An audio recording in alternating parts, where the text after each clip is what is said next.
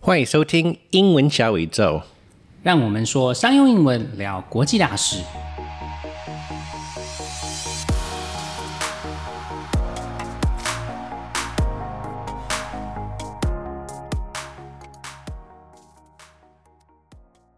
Hi there, listeners. This episode is the second part of our interview with Zhu Beibei. If you haven't listened to that one yet, we recommend you check out that episode before listening to this week.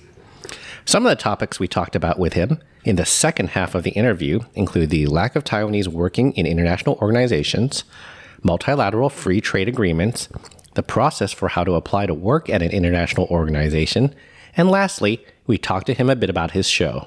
这一集我们要接续上一次访谈的第二部分，主题一样是国际贸易和国际关系。如果你还没有听过的话，建议可以从上一集开始听。 访谈的下半段，朱贝贝要来告诉我们台湾在国际贸易和自由贸易协定上所做的努力，还有如何申请这些国际组织的工作。最后，我们也和朱贝贝聊了他的 Podcast 节目《经贸开箱文》。这次访谈内容一样会有中英对照逐字稿和线上逐字稿工具 Descript。搭配节目内容一起看，会有最好的学习效果。Today we're talking to Zhu Beibei about international trade and international relations. Zhu Beibei is an expert in shipping and transportation with a specialization in maritime law. He started his career in transportation industry as a container manager, and then he served in senior management positions in several public bureaus and institutions, including the Bureau of Foreign Trade, Taipei Economic and Cultural Offices, and Ministry of Mainland China Affairs. He was also deputy permanent representative to the World Trade Organization in Switzerland. Zhu Beibei is currently an adjunct professor in Zhengzhi University and Secretary General of Chinese National Association of Industry and Commerce. He also hosts a popular podcast called Jingmao Kaixiangwen, which focuses on the topics of foreign trade and relations. So, I've also learned from your show that Taiwan is almost totally excluded from those international organizations except for the WTO, and very few Taiwanese are working in those organizations. So, my question is why are we so isolated? And do you think having more people working in those organizations helps improve the situation of Taiwan? I, I think that's um, the reason is that because um, we left the UN and we left uh, those uh, uh, international organizations because you are not the member of that international organization. Mm-hmm. So normally in uh, in practice, when they recruit uh, new people, they will not recruit people from the non-member countries. So oh, that's okay. why we are not. Uh, I, I I would to say, according to my knowledge, we probably have um, Taiwanese working in international organization, probably only one. That is uh, Asia Development Bank, okay. headquartered in Manila. Uh-huh. Yeah, because uh, okay. we are the founding one of the founding member mm-hmm. of that uh, uh, that development bank. Okay. So we still have uh, some Taiwanese uh, working for that bank. Mm-hmm. But except that, uh, even the WTO uh, we are, although we are the member, but we don't have uh, Taiwanese working in the uh, in Geneva in WTO. Mm-hmm. Yeah, I see. And uh, I think we're, we're not alone, right? There are so many countries being open in their support of Taiwan these days, like Japan, the US, and Australia. So, do you think there's a chance we can start being admitted into these multilateral trade agreements, such as the regional comprehensive economic partnership? First of all, I would like to uh, appreciate uh, uh, the support of those countries uh, right. you just mentioned Canada, mm-hmm. Japan, or, or Australia.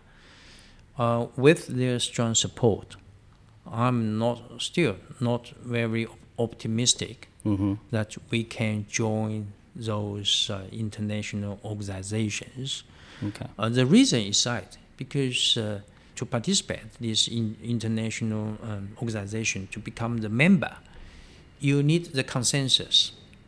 The consensus means every existing members, none of them object. Right?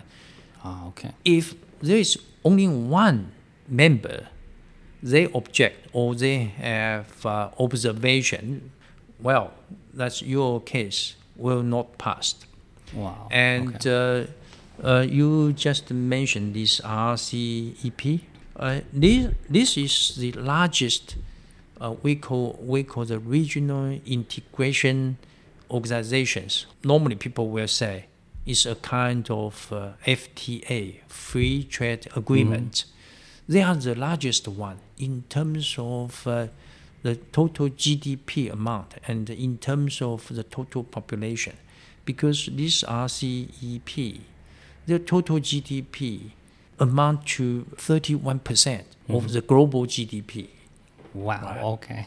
Yeah, because uh, like uh, 2020, the total global GDP is 85 trillion US dollars. The global, the, Okay. but the RCEP members occupied 31%. So it's uh, quite big. So if we can become member of RCEP, that means that will be huge benefit to Taiwan because Right. that means we uh, our export to uh, other the member countries markets is free of tariff. There's no Right. tax, right? How, however, you have to obtain the a- approval, the agreement of every members, right? Unfortunately, one of the member is mainland China. okay. So if we want try to uh, admit uh, to the RCEP, it's huge challenge, Right. if not impossible, right? Because how can, perhaps you are well nowadays relations across the Taiwan Strait, Taiwan and China now is quite tense, right? Right. So uh, you can't expect the mainland China will support our the participation, the joining.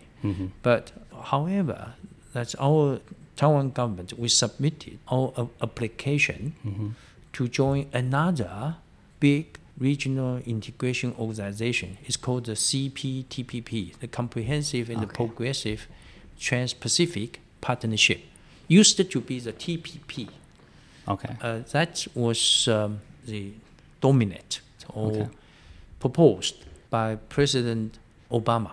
But uh, in 2014, then there's um, they have uh, 12 members, including United States Okay. and uh, Australia, New Zealand, uh, Japan, Chile, Mexico, uh, Peru, and uh, Vietnam, Malaysia, Brunei, Singapore, right? But after they all agree, they sign the agreement of CPTPP, then normally you have to pass to fulfill the legislative pro- process to, to get the passage in your parliament, right? Right.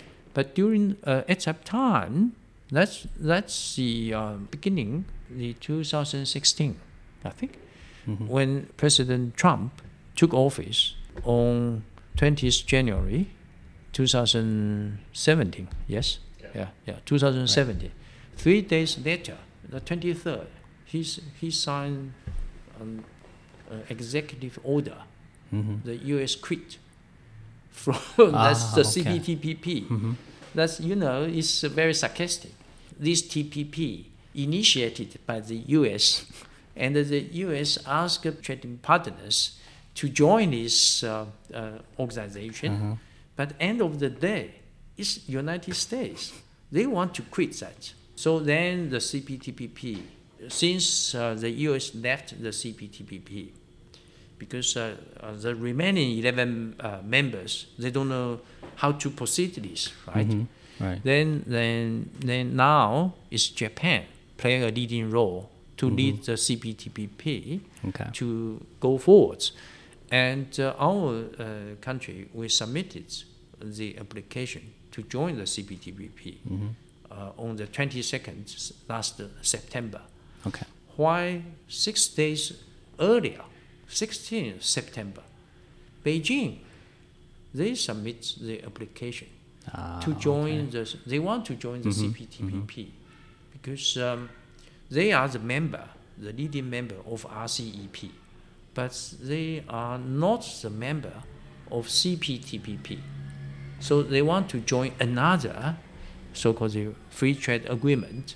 So they they submit, uh, and um, uh, as I just mentioned, uh, our admitting to the CPTPP needs the existing members' support, right? Right. Existing members, I just mentioned Japan, Australia, New Zealand, and they they very much support uh, support uh, Taiwan's uh, accession, and also PRC is not the member yet, right? Okay. It's, it looks uh, promising. Okay. But to be uh, frankly, we can not too uh, how should I say it, too um, optimistic because because although PRC is not a member, but remember PRC has lots of allies Mm-hmm. like Peru, Right. probably the Chile, any one of them. Mm-hmm. If PRC asks them, well, gives No. Taiwan some Okay. difficulty, Mhm. right? Right. Right. Well, that's a big hurdle to us. Right. So right. although they are not a member yet, but they still have uh, quite huge influence Mhm. to other member, existing members when they make decision. Mhm. So we, we, we have to be uh, very careful, and uh, I understand the government's um, process is that you know if you want to join this CPTPP, you have to comply with their rules, right? So when we review our uh, whether our existing legal system Mhm. it is in compliance with their the CPTPP's rules and uh, practice, then we make the review. So we have to modify. We have to modify some of our laws, Mhm. especially laws relating to intellectual property right, like Mhm. patent, like copyright. So we have to modify, uh, to modify our uh, laws uh, uh, in in compliance with uh, the CPTPP, uh, their agreement, Mhm. even before we can join the CPTPP. Ah, so okay. now I would like to say uh, uh, the government worked very hard trying to persuade those legislators to pass those revision Mhm. of laws. Right. And uh, also, it's probably uh, is also one of the big challenge is that uh, if you want to join the CPTPP, not only you can export your goods to those uh, member countries' markets uh, with without the tariff, but also you also have to open your domestic your import market to foreign goods, right? Right.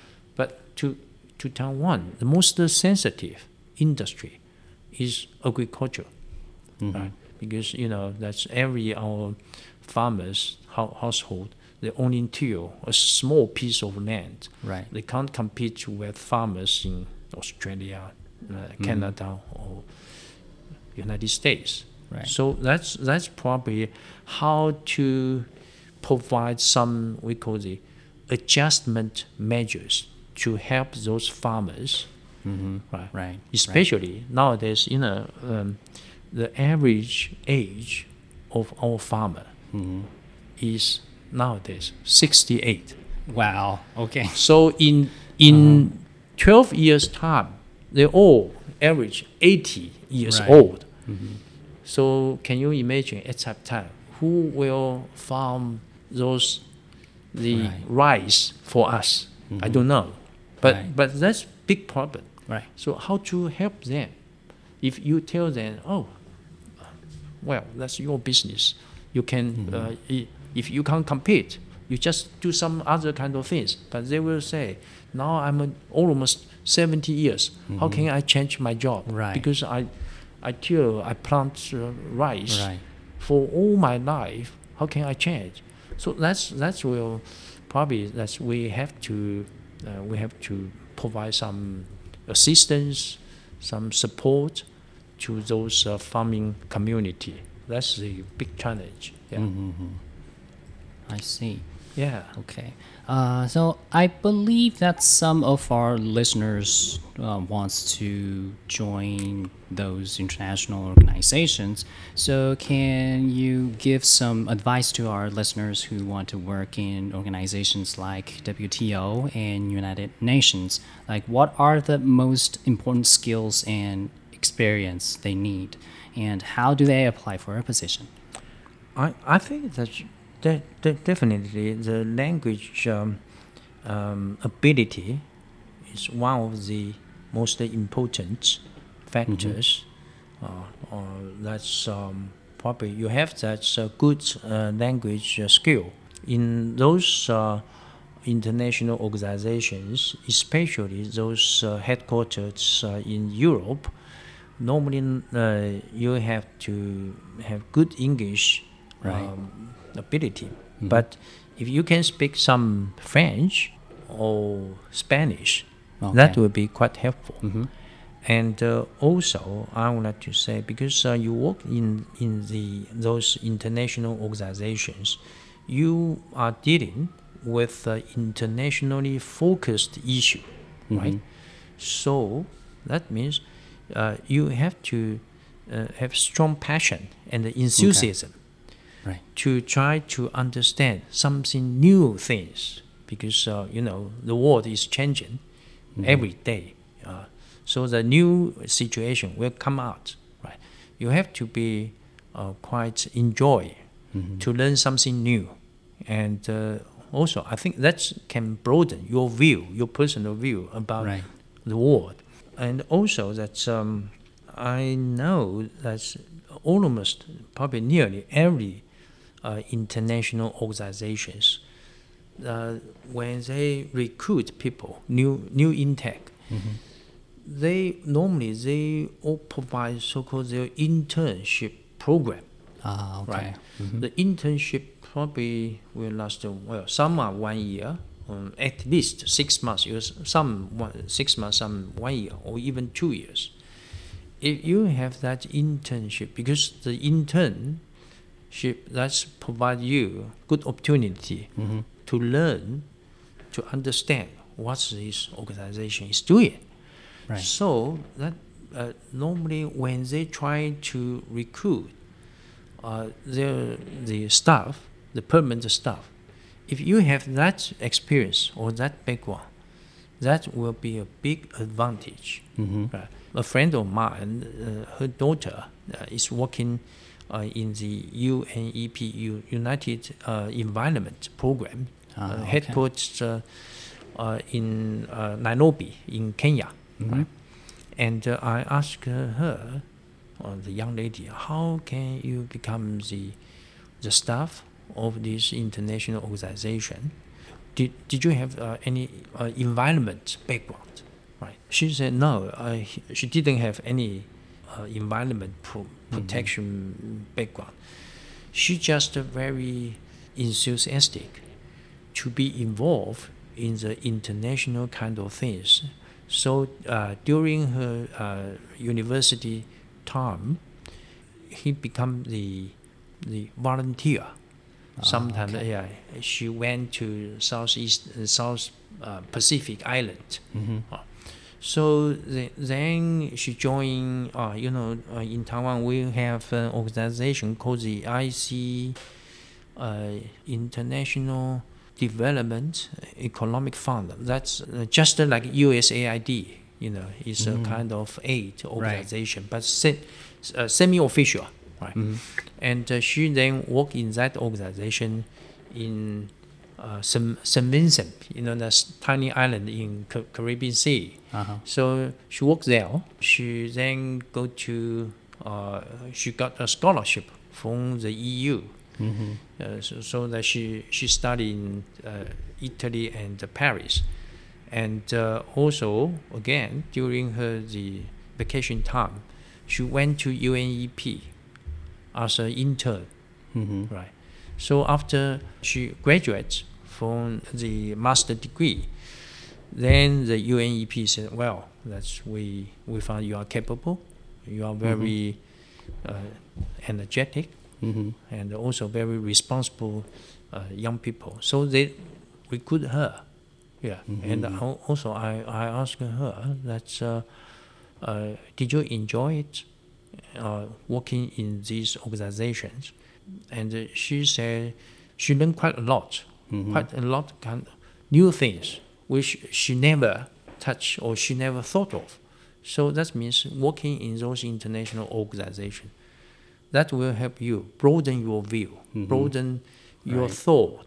You, you, you, you, you, you can think things deeper and wider.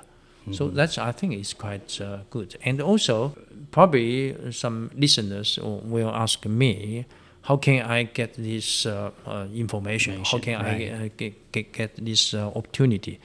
Actually, it's not difficult because every international organization they put all those uh, personnel recruitment training program on their website Ah, okay. so that's open uh, if you are interested in you can fill it in then you send it then probably you can get a chance mm-hmm. so that's probably the information what i can provide yes Mhm, mhm. Thank you. okay. And lastly, do you want to plug your show? well you know my, my, my show is Zhu Bei Bei yeah Mhm, You know, right. that, that, Very that cute means- name. Cute that name. means uh, Uncle Chu. right. Yeah. So I mainly uh, focused on several kind of things. One is uh, international trade negotiation Mm-hmm. because I used to uh, uh, work in the, the the WTO and the APEC. So I uh, have uh, uh, many years uh, experience dealing with uh, this international trade negotiation. And in my show, we also touch upon some the update, up to date international big events, Mm-hmm. but that's focusing on the economic side, such as uh, like uh, semiconductor Right. uh, industries Mhm. uh, development, or like last uh, October, we had uh, the COP26, you know, taking place in Glasgow, the Mhm. The CO2 emission, those kind of Right. uh, yes, Mhm. and uh, also some investment, or some sometimes uh, I will introduce uh, some the uh, foreign markets like uh, I have uh, interviewed a gentleman who- who is a chairman of Taiwan African Friendship Association. So he introduced the the African countries, and uh, what he he told me actually is beyond my original expectation Mhm. because uh, we probably will think, oh, Africa is very hot, uh, weather is Right. very hot, and the people very backwards. But as a matter of fact, it's not. Mhm. Uh, African friends, when they come to Taiwan, they sometimes they complain. They say, "Oh, Taiwan is so hot." they say Taiwan is so hot, right?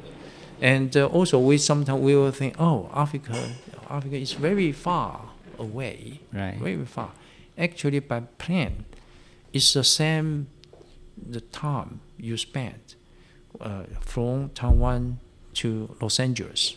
Ah, okay. Yeah, so let's Mhm. let's change our idea, our the Mhm. mindset Right. regarding the uh, Africa, and also uh, some the investment, some are the uh, market, or some are the new development or new issue. Like uh, I um, uh, interview uh, a gentleman uh, introducing talking about plant doctor. Mm-hmm. Yeah, we have doctor, we have vet. That's Right. all human being Mhm. or animal. But for the plant, they also have doctor, plant doctor. So that's a new kind of uh, profession. Right. So that's that's um, because uh, this new uh, plant doctor is very relevant to Taiwan's uh, agricultural development. Mm-hmm. Yeah, they say if uh, if you have this good system of the plant doctor, that means you don't need to use so much, uh, how should we say, pesticide. Mm-hmm. Otherwise, some uh, in Taiwan farmers, because Right. lack of knowledge, lack of guidance, they overuse lots. They use lots of uh, pe- pesticide. It's gonna be harmful to Yeah, the people, harmful not for human being, but also harm the environment, harm Right, to the right. soil. Right? hmm So that's that's the new issue. Right. So I uh, sometimes I also uh, in, um, well introduce some shipping, right. the shipping, or like uh, uh, uh, like you know like last March March last year there is a evergreen Right. big container ship right. block The plug, yeah right. block the Suez Canal. Right. So if they plug there, that means uh, from uh, uh, the trade route from Asia to Europe hmm totally blocked, unless you have to spend more than two weeks travel at the sa- sailing time. Yeah, to, uh, Mm-hmm. Around the continent. through around the Good Hope Right. Cap. Mhm. Yeah. So so that's that's uh, so how to resolve this dilemma. Mhm. So that's what we talk about. Mm-hmm. So that's quite, uh, yeah, that's, uh, normally that's I release uh, one show every weekend. Okay. Yeah, Mhm. Saturday, yes. hmm Great. That was really awesome. Okay, so uh, thank you very much for coming to Bebe. Pleasure. Thank you. Thank you. Thank you, Lan Kun. Thank, Thank you, you. Ping. Thank, you. Yeah, thank you. 即使是受到很多的阻碍，台湾政府依然很积极在寻求加入国际组织的机会。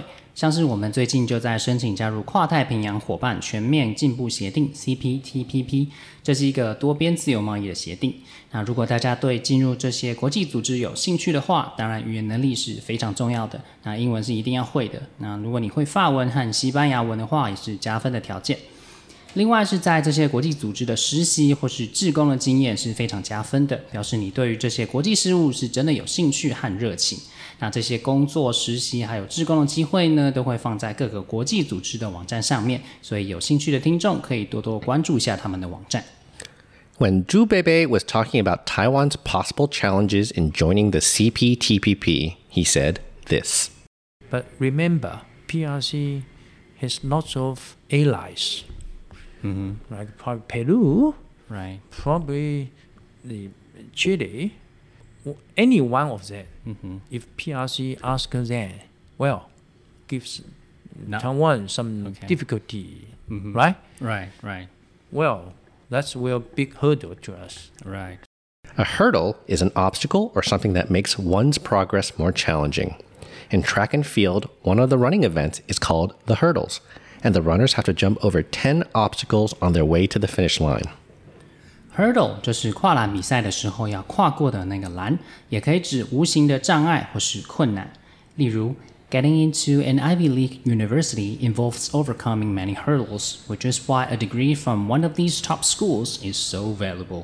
要进入常春藤盟校，要克服种种的困难，所以这些学校的文凭才会如此的有价值。 Next, when Zhu Beibei was discussing some of the problems with opening up Taiwan's agriculture industry to other countries as part of a free trade agreement, he said this.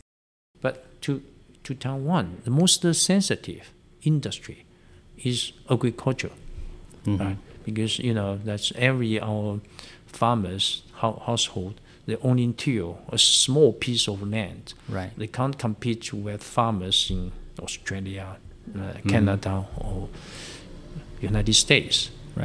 To till is to turn over the soil so that farmers can plant crops. It has essentially the same meaning as the word plow. till t i l l 这个字在当动词用的时候，就是耕或是犁的意思，基本上和 plow 的意思是一样的。例如 the reason that certain religions and people don't eat beef is because of the cow's revered role in helping farmers till the fields. 有特定宗教信仰的人不能吃牛肉，是因为牛帮助农夫耕田而受到尊敬。Last, when Zhu Beibei was talking about his show and brought up the evergreen container ship that got caught in the Suez Canal, he said this. Right. the Suez Canal. Right. So if they plug there, that means uh, from uh, uh, the trade route from Asia to Europe, totally blocked, unless you have to spend more than two weeks travel the sailing time. Yeah. to, uh, through- Around the pass through. Around the Good Hope Right. Cape. Yeah. So so that's that's uh, so how to resolve this dilemma. Dilemma, D I L E M M A, is simply a term for a very difficult and troubling situation. Dilemma 指的就是困境或是两难的局面，例如 figuring out how to best deal with Russia for its actions in Ukraine has been a huge dilemma for the international community。找出处理俄国对乌克兰的行动的方法呢，让国际社会陷入了两难。 I'm really excited that we got to meet with Beibei.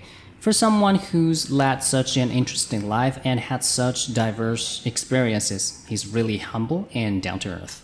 I know. And he was so prepared for the interview, and like we said, he's just like an endless well of knowledge. I could talk to him for days. I hope we can get him in for a future show. There's so much more I feel we can learn from him. 真的很高兴能够邀请到朱贝贝有这么经验丰富的专家来上我们的节目，希望大家和我们一样都学到了很多。不论未来你想不想在这些国际组织工作，学习语言绝对都是稳赚不赔的投资。英文小宇宙，我们下次见。晴雨英文 Apex Language 提供完全客制化的企业或一对一的专业英文训练。不论你需要的是商用英文课程、团队职场力工作坊、面试，或是专业写作服务，都可以上晴雨英文的网站 Triple W Dot Apex 横线 L A N G. com 或是 Facebook 搜寻 Apex Language 并留言给我们，让我们帮你量身定做你所需要的服务，加强英文实力，提升职场竞争力。